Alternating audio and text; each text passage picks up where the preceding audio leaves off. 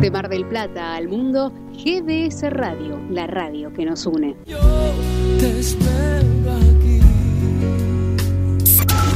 Sube el volumen, apaga tu mente y déjate llevar. GDS Radio Mar del Plata, la radio que nos une. www.gdsradio.com.ar Winter 2021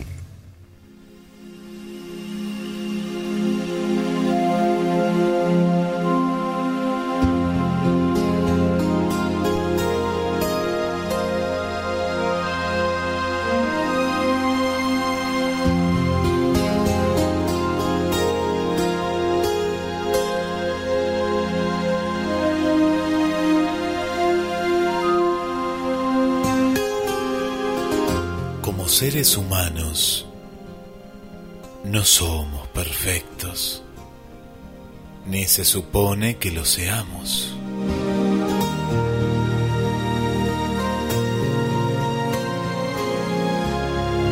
Pero no siempre nos resulta fácil darnos cuenta de eso. Lo mejor que podemos hacer es hacer todo lo mejor posible, darnos sin reservas y siempre dar las gracias. En este mundo no podemos arreglarnos solos. Tenemos la fortuna de que hay personas en nuestro camino para guiarnos. Nos protegen e influyen en nuestras vidas para que podamos superarlo todo día a día. Un ángel a tu lado, un amigo del alma.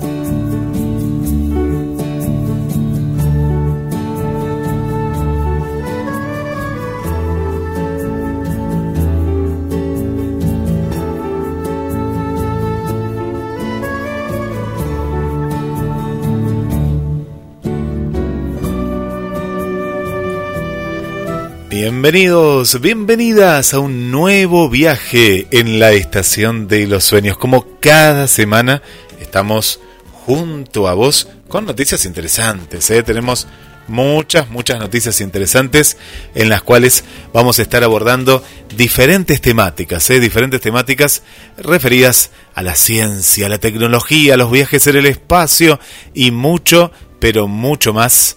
Prepárate ¿eh? para un viaje apasionante, ¿eh? apasionante como todos los miércoles junto a vos. Bueno, ya veo mucha gente ¿eh? del otro lado y bueno, muy bueno, muy bueno que estén ahí, ¿eh? gracias, gracias por, por acompañarnos. Bueno, vieron que eh, comenzaron los viajes turísticos espaciales, ayer comentábamos un poquito con el amigo Carlos Matos, que le mando un gran, gran abrazo.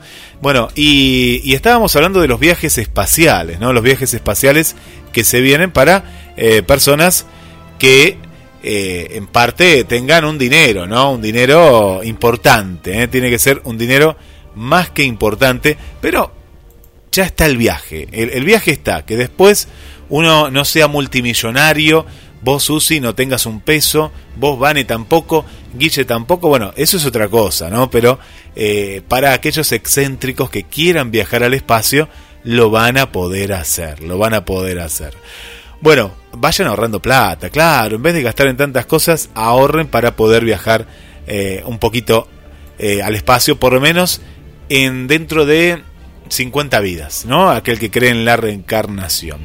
Bueno, pero una manera de ahorrar, y ya le doy la, bienvenida a Roberto, si es que está ahí del otro lado, si no, yo ya comienzo ¿eh? en este viaje porque queremos ahorrar dinero, y es yendo al baño, es así. ¿Estás Roberto por ahí? Sí, Guillermo, ¿cómo andás? ¿Qué tal amigos? ¿Cómo andan? Buenas noches. Muy buenas noches. Bueno, escucha esto, mira, porque hablaba de esto de poder viajar al espacio, pero no tenemos el dinero todavía para el turismo espacial. Pero, ¿te imaginas ganando dinero simplemente por utilizar el inodoro? ¿Te imaginas eso? La verdad que no, no, no, no lo hubiese pensado jamás, ¿eh? Bueno, es una manera de ahorrar dinero. ¿Por qué? Porque este nuevo inodoro eh, sostenible lo creó un profesor de Corea del Sur para producir energía. ¿Qué era lo más agradable, por ejemplo, de tu época universitaria? Se imaginó este científico.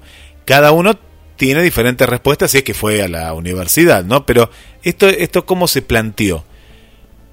Por ejemplo, se hablaba, no sé, de los precios de la cafetería, y esto surgió en una facultad de Corea del Sur. Los alumnos pueden comprar comida con criptomonedas. Para aquellos que no saben qué son las criptomonedas, bueno, es una manera eh, un poco virtual de, de- invertir. Le ha ido muy bien hace unos cuantos años atrás cuando, cuando salió. Hoy está a un precio exorbitante, pero en su momento, como era algo nuevo, eh, mucha gente invirtió eh, en estas criptomonedas.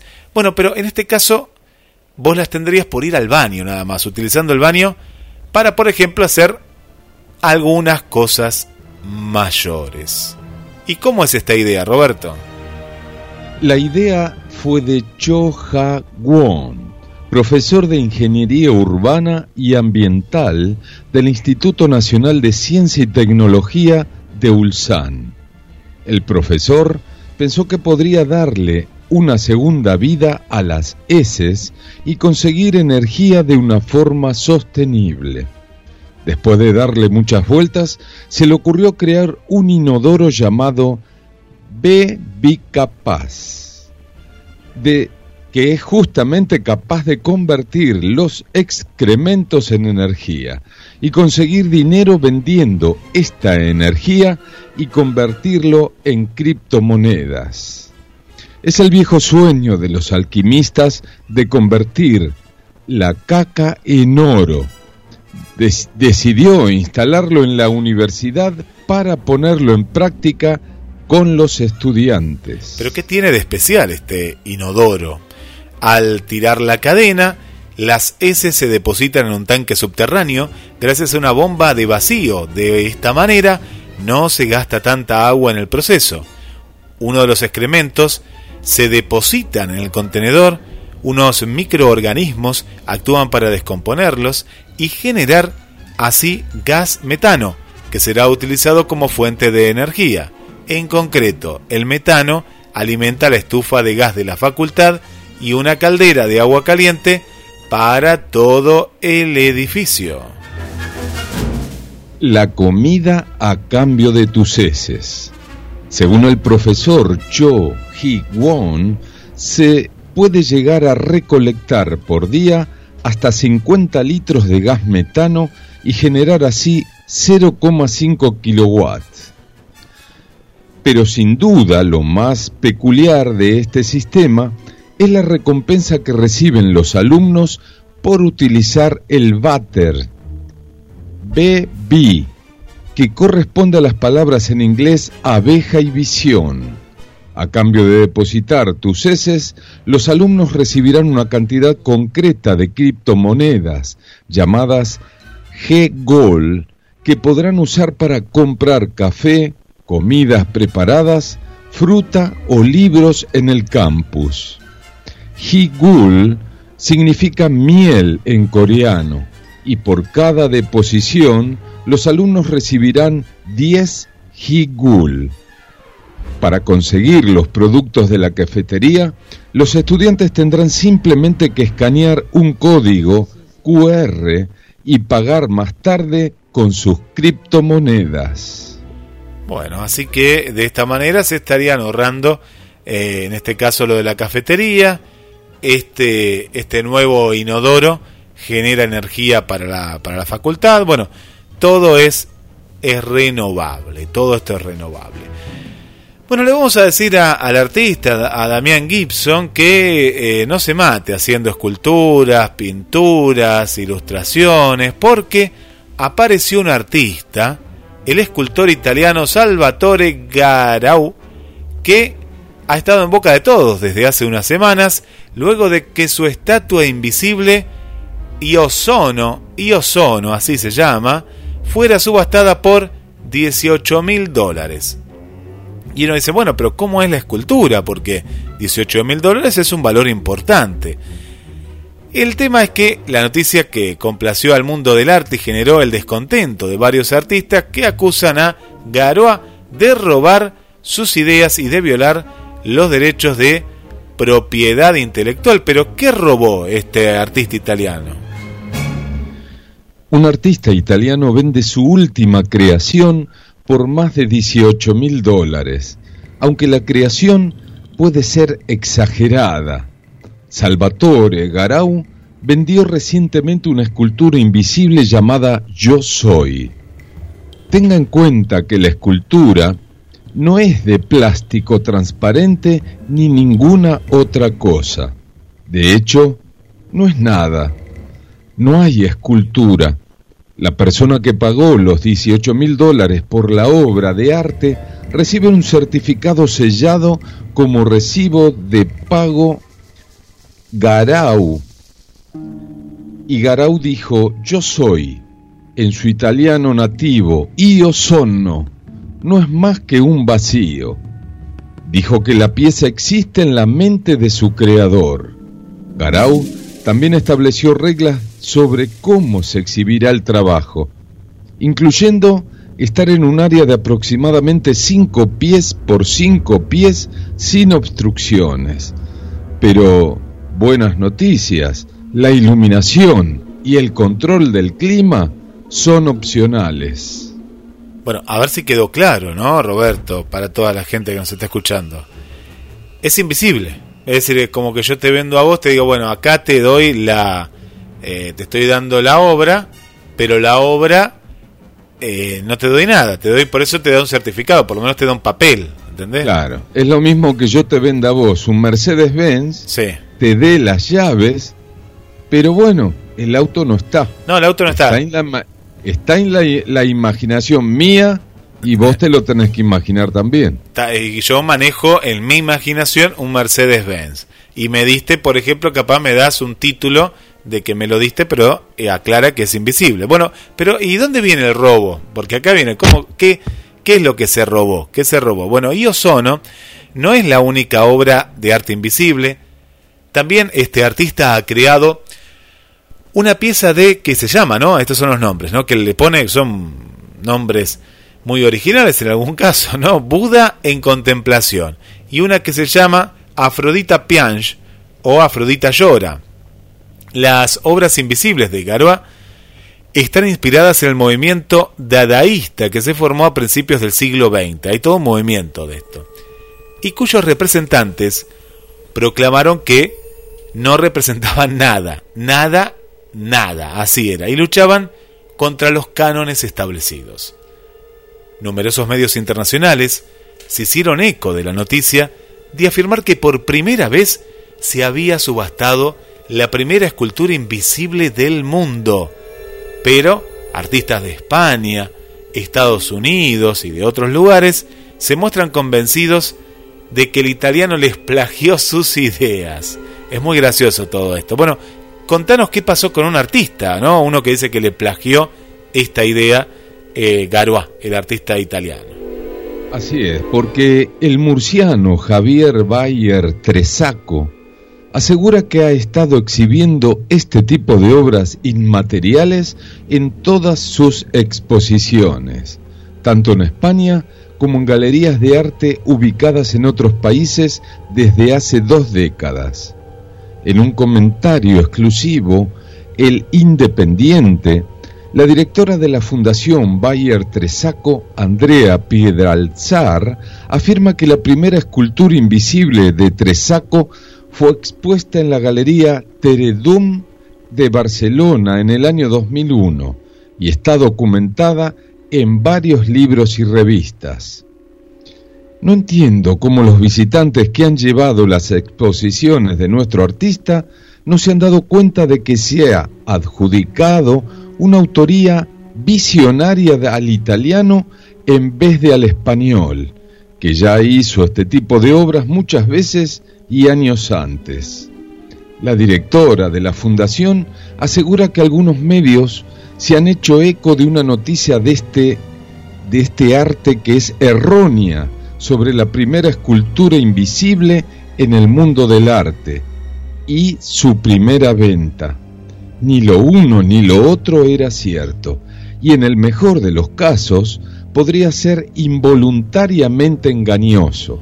Bueno, y así sigue en, en la justicia y otros artistas, Tom Miller, busca llegar a una resolución amistosa, ¿no? El artista eh, de los Estados Unidos vive en Florida, cree que Garoa se aprovechó de su idea luego de buscar sus obras en Internet. Eh, bueno, así que lo que buscan es llegar a una resolución amistosa y todo esto por una escultura invisible, ¿no? Por la idea de una escultura invisible. Bueno, y ahí está el tema, ¿no? ¿Dónde viven las ideas, ¿no? Si está en la mente de uno, eh, y esto es pura imaginación, pero, claro, me parece que acá la envidia surge porque el artista italiano vendió una de estas obras invisibles, de este arte inmaterial, a 18 mil dólares. Ahí está la cuestión. De haberla dado gratis, no hubiese habido ningún problema. No, ahí vamos a poner la foto de la obra y uno dice, pero ¿para qué van a poner la foto si está invisible? Bueno, pero él marca con cinta de papel un rectángulo donde está la obra, ¿no? Eh, es todo muy, muy, muy curioso, muy curioso, pero bueno, es real, ahí estamos compartiendo la nota que está, la pueden leer si no entrando a gdsnoticias.com. Bueno, vamos a una pausa musical porque nos queda mucho más en la estación de los sueños. Ya llega el cuento y voy a adelantar algunos de los temas. Hoy vamos a estar hablando también de los primeros instrumentos de medición. Es muy, muy, pero muy interesante este viaje que haremos a través de, de la historia. Y vamos a entrar en un misterio. Yo te voy a preguntar, Roberto, si alguna vez te ocurrió esto, para que lo vayas pensando. La hipnosis en la carretera. A ver si alguna vez te pasó esto, que es que uno al manejar en una ruta en la cual, por ejemplo, es una línea recta por muchos, pero muchos kilómetros, si te agarró esta hipnosis como que de pronto sentiste que perdiste noción del tiempo, ¿no? Y estabas como en piloto automático. No, realmente nunca me pasó. Este, mm, sí pasa que a veces te parece que hay agua en la carretera y es por efecto del sol, eh, esos días muy, muy calurosos, y en realidad no hay agua, simplemente es una, Un una efecto visión óptico, claro, es un por el calor, Sí, por sí, el sí. calor y el sol, ¿no es cierto? Bueno, a mí me pasó, porque esto, eh, vamos a entrar en esta, en esta nota, ¿no? Pasa cuando uno a veces está muy cansado o, o manejó varios kilómetros.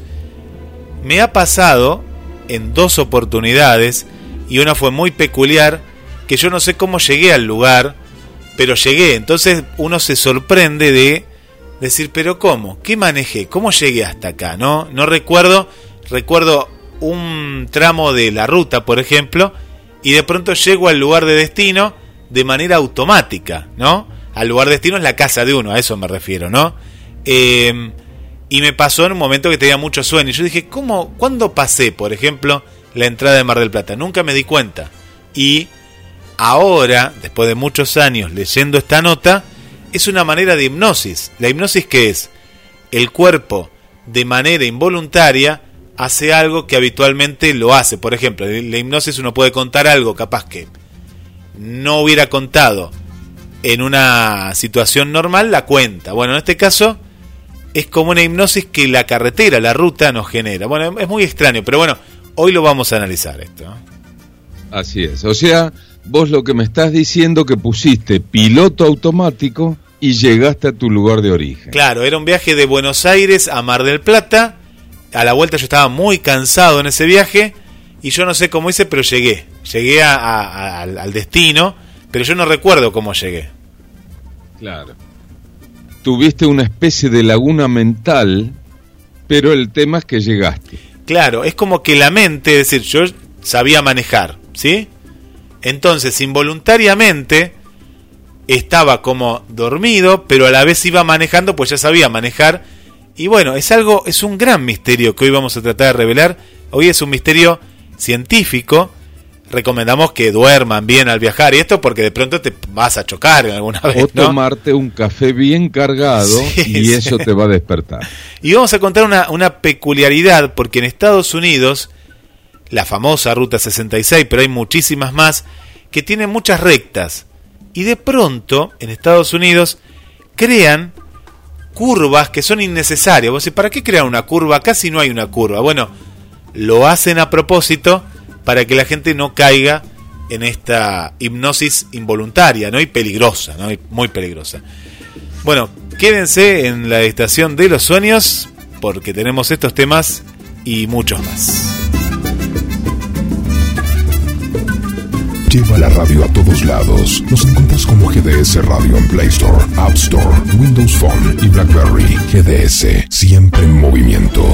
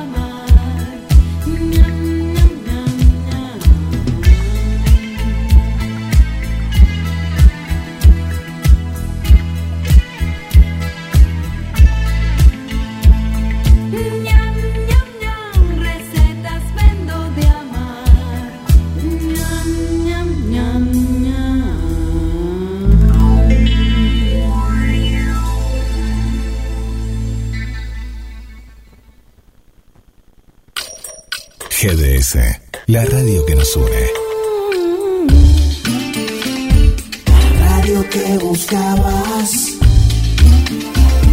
www.gdsradio.com Está aquí.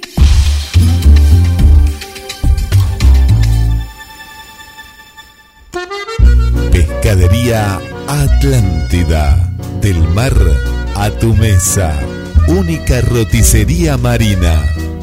Atendido por sus dueños. Venía a conocer Pescadería Atlántida. España, esquina Avellaneda.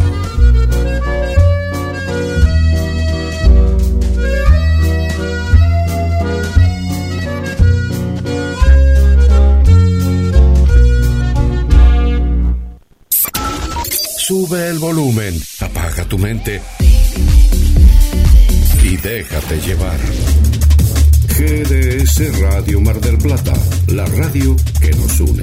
www.gdsradio.com.ar Winter 2021.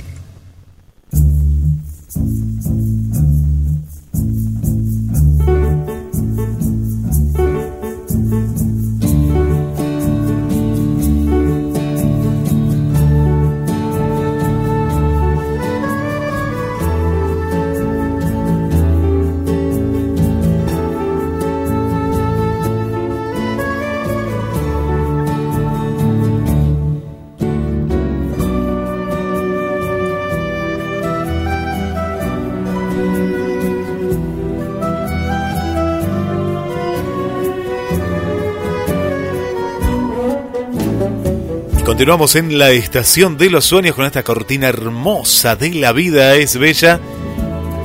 Y bueno, voy a mandar saludos, saludos para las amigas y los amigos que siempre están acompañándonos, a las nuevas amigas también que, se suman. Bueno, Marianita Balser, ¿cómo estás? Buenas noches, Roberto Guille, a todos, muy grato contar con la super noche de cada programa con la información, noticias, el cuento y mucho más. Muchas gracias, ¿no? Gracias a vos por estar ahí en esta cita impostergable, ¿no? Ojalá todos los días fuera miércoles, miércoles y estamos ahí con, con todos ustedes. Bueno, Susi, escuchando desde GDS Música Infinita. Hola Roberto y Guille. Buenas noches para todos, escuchando como cada miércoles. Un beso muy, muy grande. Bueno, para eh, nuestra querida eh, Elenita, Elena, ahí está presente eh, con su GIF. Un beso muy grande. Esther también, ya en sintonía de este genial programa que empieza el viaje. Bueno, ya empezó y ahí está, está ella con todo. Así que bueno, muchas gracias. Ahí compartí el del dinero a cambio de hacer popó, ¿no? Hacer popó. Y ahí la veo a Esther con el celular y el papel higiénico. Muy bien, muy bien. Ya está generando, ya está generando dinero. Muy bien, muy bien. bueno, gracias a, a Victoria Solís desde Puyo, Ecuador. Y saludamos también a Victoria, ahí que después nos escucha en la repetición. Para nuestra querida Berenice. Hola Berenice, ¿cómo estás? Bienvenida, bienvenida. Bueno, ahora sigo saludando, ¿eh? sigo saludando. A Ailén también, ¿cómo está Ailén Carol? Bienvenida. Bueno, llegó el momento del cuento, presentado por Pescadería Atlántida, del mar a tu mesa. Única roticería marina desde Mar del Plata, en la esquina de España y Avellaneda. Presenta el cuento. Prepárense, un cuento muy especial para todos ustedes.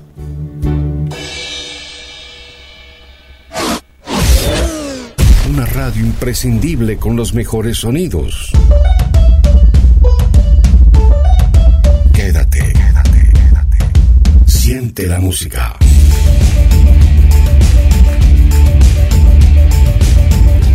GDS Radio Mar del Plata, la radio que nos une. www.gdsradio.com.ar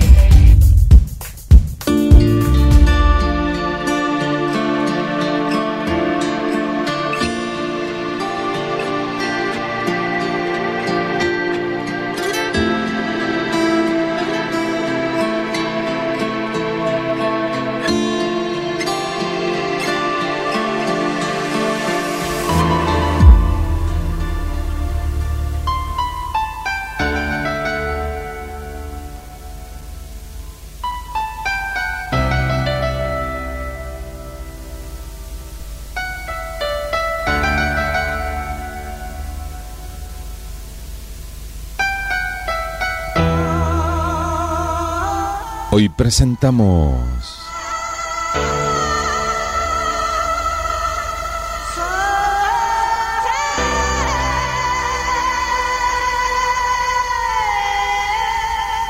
El niño ladrón y su madre.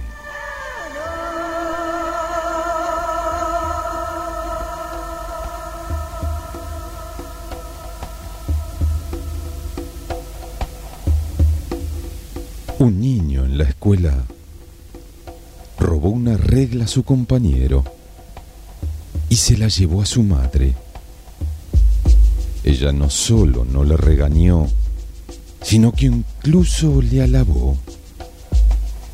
La segunda vez robó un manto y se lo llevó. La madre lo aprobó todavía más. Al crecer con los años, cuando fue muchacho, se dedicó a robos mayores. Y una vez, sorprendido infraganti, lo condujeron al verdugo con las manos atadas a la espalda.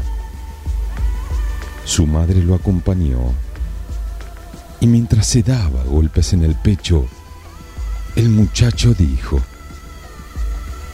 quiero decir una cosa a mi madre al oído. Entonces, ella se le acercó enseguida y él le agarró la oreja y se la arrancó de un bocado. Ella le acusó de impío, pero él dijo, pues si me hubieras pegado entonces, cuando por primera vez te traje la regla que robé, no habría llegado a donde estoy, a punto de ser llevado a la muerte.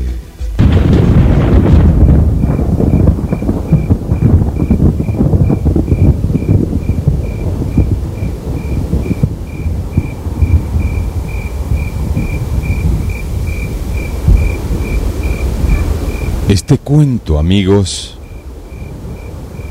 muestra que lo que no se reprime desde el principio crece hasta hacerse lo más grande.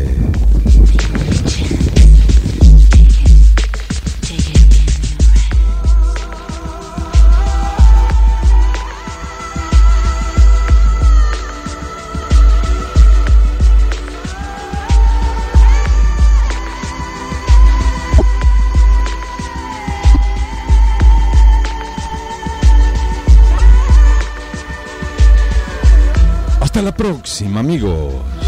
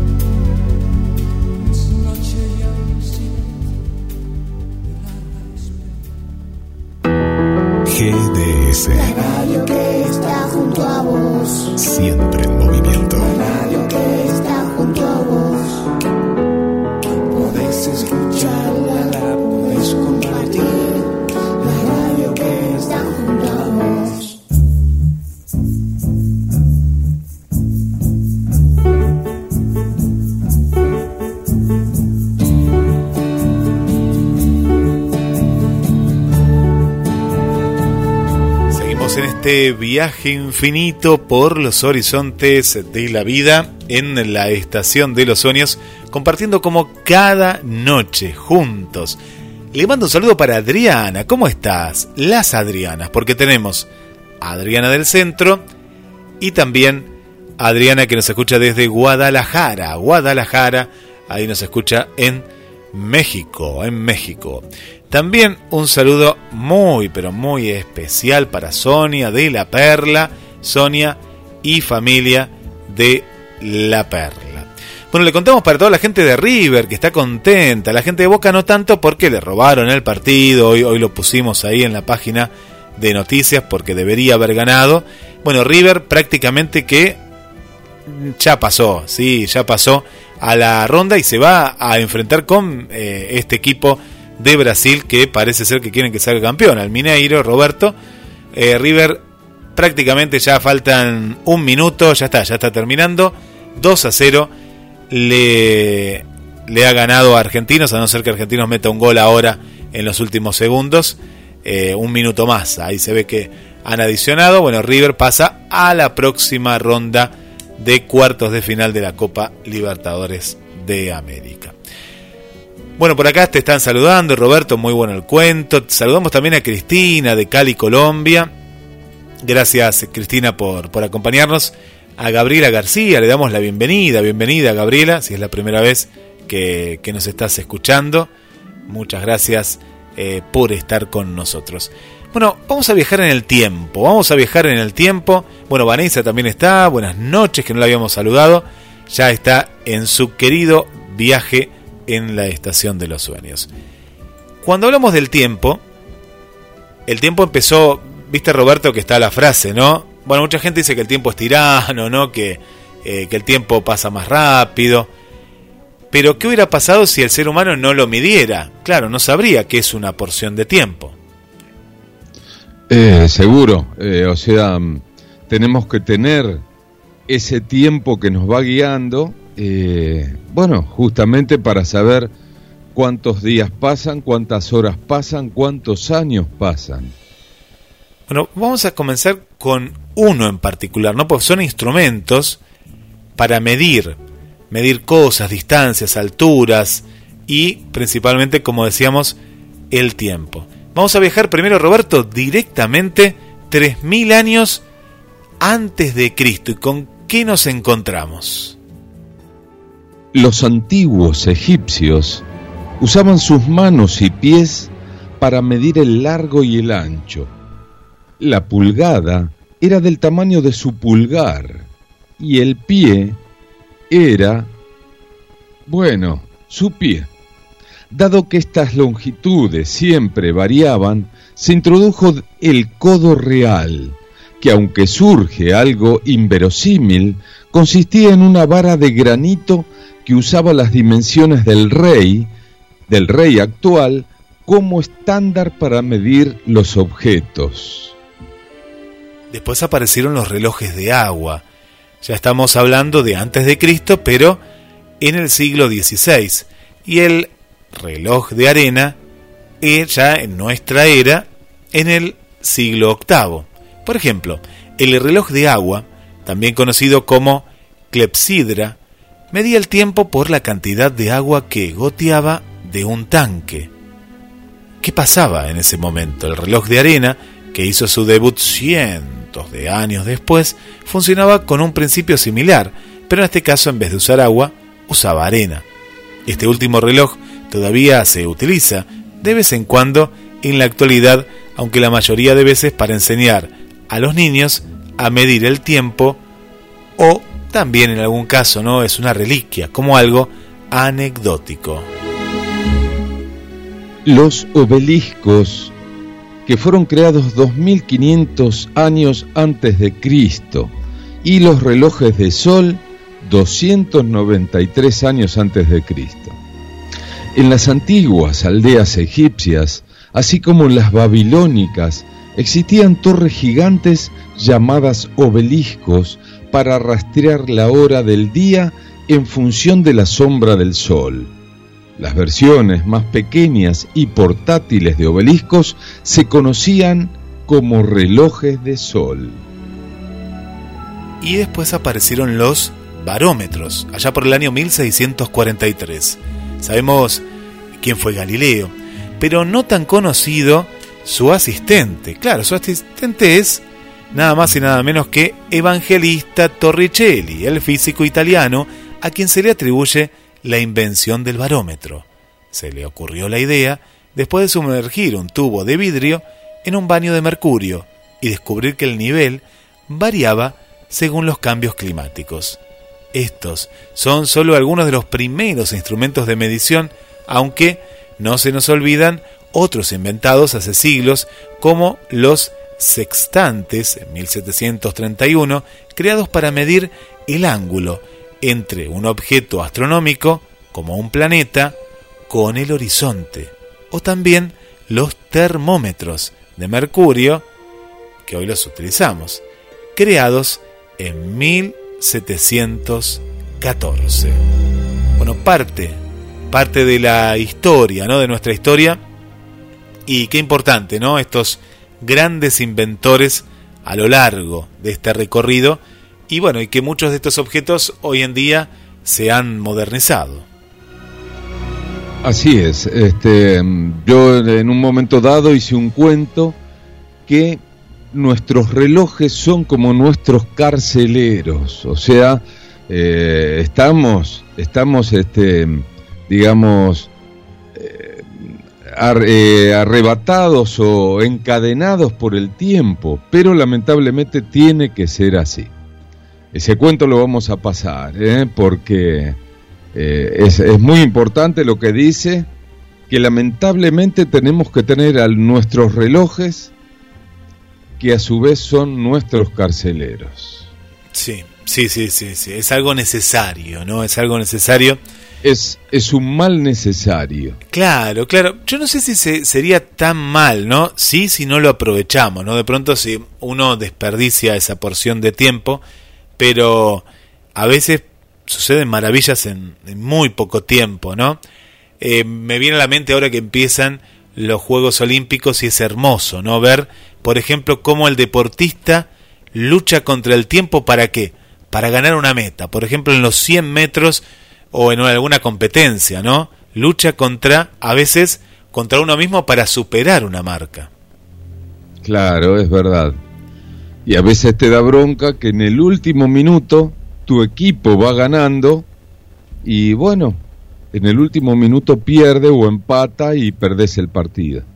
Bueno, hablando de River, ya ganó 2 a 0, así que pasó a la próxima ronda de la Copa Libertadores de América. Ojalá que no jueguen más los miércoles, que jueguen los martes, los jueves, así lo podemos disfrutar los hinchas de River. Bueno, saludo para todos los hinchas de Boca que nos solidarizamos con ellos, porque si hubiera ganado Boca, y en este caso como ganó River, si hubieran vuelto a enfrentar, pero hubo ahí la mano negra del VAR que les anuló un gol en cada, en cada partido. Bueno, llegó el momento de misterios. Y esto de la hipnosis, ¿eh? La hipnosis de la carretera. Prepárense para este misterio. Un misterio diferente en la estación de los sueños.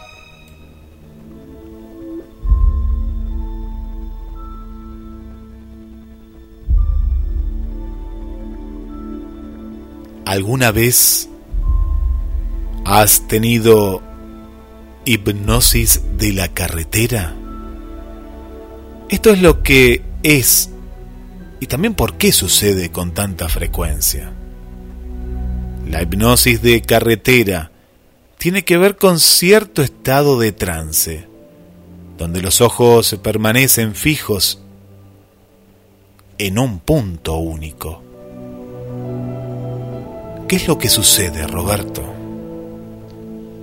Nuestro cuerpo, sobre todo en la era moderna, tan frenética y acelerada, suele estar sometido a fenómenos particulares, hasta el punto de que ya es casi habitual que alguna de nuestras acciones las realicemos de forma totalmente automática sin siquiera recordar que hemos pensado en ellas. Uno de los casos más curiosos es el de la hipnosis vial o hipnosis de la carretera, que nos explicamos con, explicamos con detalle en qué consiste y por qué se produce. Puede parecer algo trascendental o misterioso, pero en realidad, en realidad el de la hipnosis de la carretera es un fenómeno más común de lo que parece. Estudiado por primera vez en el año 1921, este tipo de hipnosis es cada vez más común en personas que conducen su coche por carreteras largas y monótonas. No se trata en ningún caso de una enfermedad real, sino de una especie de trastorno psicosomático. Según los investigadores, en cada vez es más común que las personas en los autos, no necesariamente exclusivamente el conductor, separen la parte consciente de su subconsciente. Mientras que la primera realiza las acciones clásicas y cotidiana, respondiendo también a estímulos del mundo exterior, la segunda toma un camino totalmente diferente, experimentando una disociación real. ¿Cuántas veces nos ha pasado mientras conducíamos nuestro vehículo que aunque estamos con los ojos muy abiertos y atentos a la carretera, nuestra mente flota entre miles de pensamientos? ¿Cuántas veces has conducido sin perder atención, cumpliendo todas las normas de seguridad vial, pero aún así puedes estar pensando en tus cosas? Esto es precisamente la hipnosis de la carretera. Es como si el conductor se encontrara soñando despierto. De hecho, no es una coincidencia que al final de este trance el sujeto que ha sido sometido a hipnosis ni siquiera recuerde nada del viaje que acaba de recorrer, quedando asombrado por su propio trabajo automatizado ya que ha llegado a su destino sin prácticamente darse cuenta. Aunque esta perturbación momentánea suele hacernos gracia, en realidad puede convertirse en una condición bastante peligrosa. Y ya a finales de la década del 50 surgió la, hipótesis de que varios accidentes explicables podrían estar justificados por hipnosis de la carretera. De hecho, en los casos más extremos, la hipnosis puede provocar episodios repentinos de somnolencia. Pero, ¿por qué sucede la hipnosis de la carretera? Los investigadores aún no tienen evidencias concretas sobre qué provoca que surja este escape de conciencia. Pero está claro, muy claro, que la disociación está ligada a algún estímulo brusco.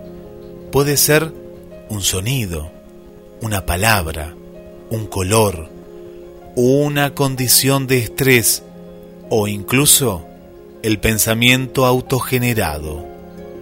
Entre las causas externas hay que considerar el factor de la automatización. Realizar la misma acción idéntica muchas veces lleva a nuestro cerebro a no preocuparse demasiado por lo que está sucediendo, ya volar sobre otros pensamientos. Es una de las razones por las que las carreteras estadounidenses o siberianas, que suelen ser muy largas, a pesar de que pueden recorrer líneas rectas durante miles de kilómetros, en realidad, tienen curvas cerradas aparentemente sin sentido.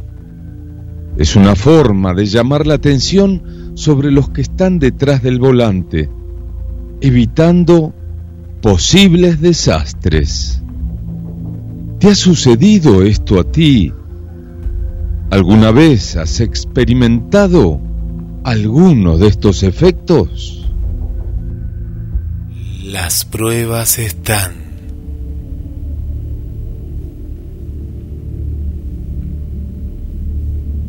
Pero el misterio sigue.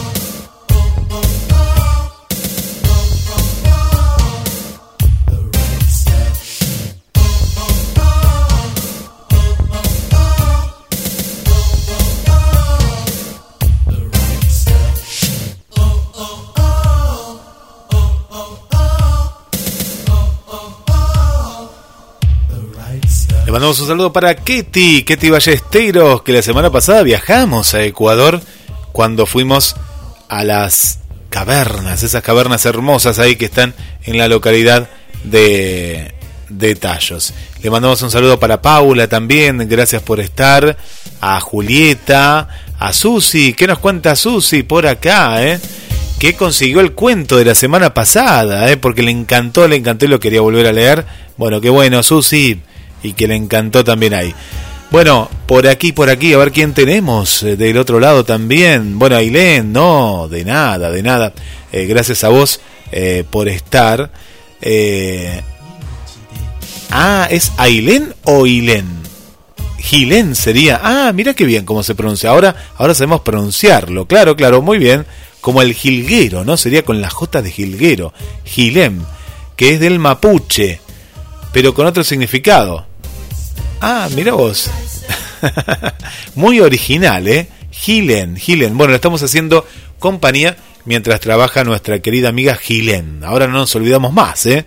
Bueno, qué lindo que estés ahí en compañía de GDS la radio que nos une y en la estación de los sueños. Bueno, queremos saludar a todas, pero hay un montón. A Edith también le mandamos un beso para el amigo Oscar, a Gabriel, bueno, mucha, pero mucha gente que nos acompaña y les queremos regalar a todas y a todos los últimos mensajes. Cuando oramos, hablamos con Dios. Pero cuando leemos su palabra, es Dios quien habla con nosotros. Será, si Dios quiere, hasta el miércoles que viene. Los esperamos.